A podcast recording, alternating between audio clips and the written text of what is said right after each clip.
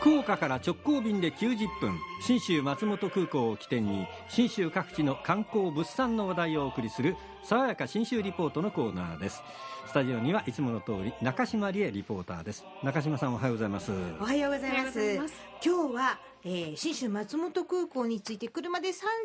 ほどで着くかなという安曇野市の話なんですが、はい。安曇野というと北アルプスがパーンと見えて、うん、その麓にわーっと綺麗なもう美しい水をたたいた田園風景が広がるところなんですよね、はい、まさにゆっくり歩いて心がほどけていくような場所なんですがこの安曇野で信州の特産品をおしゃれな一品に仕上げてる人たちがいるんです、えー、まず一つ目は安曇野の特産品わさびなんですが、えー、わさびクリームチーズなるものを作ってらっしゃるんですよ、えー作ってますのが30代の男性なんですがわさび屋優というわさび屋さんをやってるわさび農園をやってる人なんですが、はい、松本優穂さん。でこのわさびクリームチーズがどんなものなのかまずは説明してもらいました。国産のクリームチーズとうちのわさびのこの芋芋の部分をこうすりおろしたものと刻んだものを混ぜただけの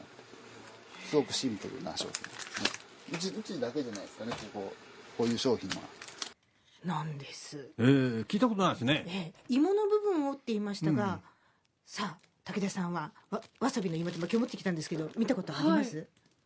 い、芋、うん、この下のまあ人参でいうとこの実の部分ですね、うんうん、ここが入ってるんです、ね、芋って言うんですね。芋って言うんですよ。ですりおろしてよくお刺身でね、はい、いただきますよねこれの中が刻んだものとすりおろしたものが入ってる、うん、ええ。で聞くと食べてみたいですよね、うんうん、と思って持ってまいりましたのでじゃあどうぞ安藤さん。たっぷり武田さん。塗っていただいてますが、はい、たっぷり塗ったのには塗った理由もありまして、パクッとどうぞお召し上がりいただければと。はい、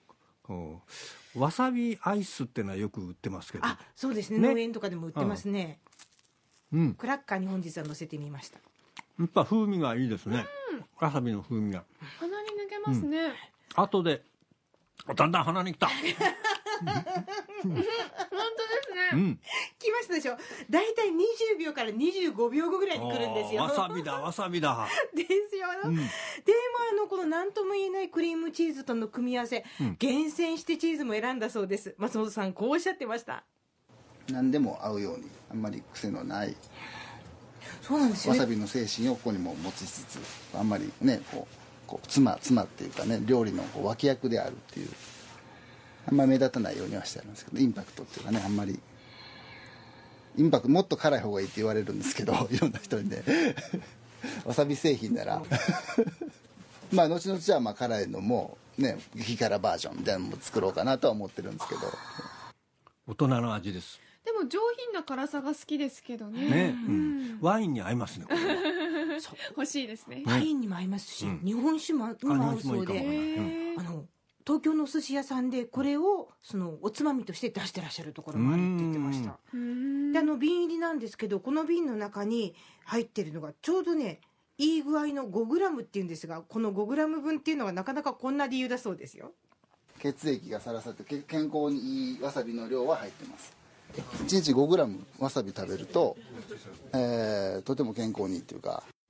なんですあそうですか。あのわさびってあの抗菌作用とかあるって言いますけれども、うんうん、あの肌と血管が若返るっていう研究も出てるらしいんですよね。なかなかいいんですが実はこの今わさびクリームチーズを作ってるってご紹介しましたわさび屋優の松本さんなんですが、うんおそらく長野県内で一番新しいわさび農家さんですけど、全国の品評会でも賞を取るようなわさび育ててらっしゃるんですよ。せっかくなんで畑に連れてってもらいました、うんうん、なんかその辺で湧いてる感じです？そうです。これもう畑全体から湧き出てて。ですよね。こうやっと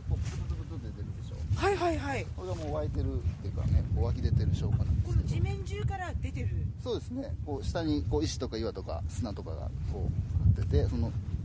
愛さをこうこう水が湧き出てるっていう感じですね。これでなだらかな傾斜をつけて水が湧いてきたのをこう排水させるっていうか流れさせるっていう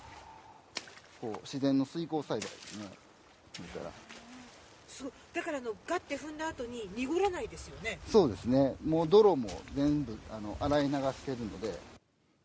ええ綺麗な水なんだ。もう透き通るというかなんか吸い込まれそうな、へえは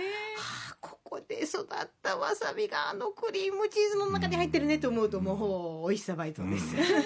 本当美味しいこれ。でしょ本当に美味しいですね、実は松本さんねお母さんが福岡出身の方で、うん。うちの母は筑紫女学園の出身なんですよ。いきなりローカルな話が。そう意外なご縁がつながった感じでした、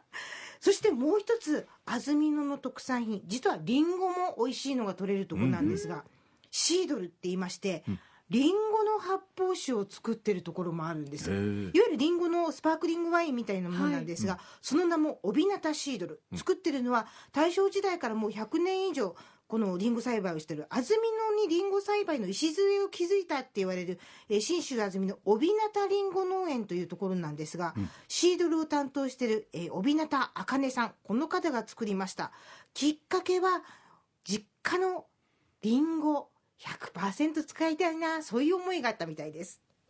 もともと私はずっと東京のレストランに勤めておりましてソムリエをしてたんですけれどもなんかいつかあの実家のりんごでお酒を作れたらいいなっていう思いがありまして。ええ。リンゴでっていうと甘いかなと思いきや、うん。香りはふわっとリンゴなんですがかなりドライなんですよ。ええキリリとしていてすっきりしてて、辛口っていう感じですか？かなりの辛口です、うん。であのただビジュアルは赤いリンゴをかぶった女の子のイラストで、もう武田さんのような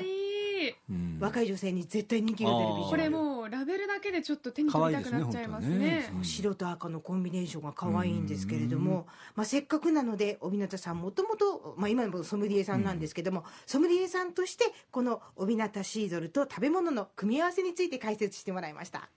まあお食事全般あの問題ないと思いますけれども特に相性がいいのは、えー、とホタテですとかあと白身の魚生お刺身ですとかカルパッチョあとは白身のお肉。焼き鳥はとてもよく合います。タレも塩も。相性はいいと思います。ああ。なんか飲みたくなりましたね。いやどうですか？これ。このオビナタシードルとクリームチーズは。いいわさびのクリームチーズは。かなりの良さでした。これも合いそうですよね。めちゃめちゃ合うんです、まあ、やっぱりね安曇野で採れたもの同士がうん。ひとひねりされてさらにこう一緒になると、あこれめっちゃ幸せっていう味になりますん。で。安曇野に行ったらこの2つは買いたいですね。ええ。もう現地でも食べ飲みそして小脇に抱えて帰っていただきたいなと思います、美味しいものを探す安曇野への旅も福岡空港から信州松本空港まで FDA 富士ドリームエアラインズの直行便がたった90分で1日2往復で結んでます。ひとっ飛びして美味しいものゲットしてください。中島理恵さんでした爽やか新州リポートでした。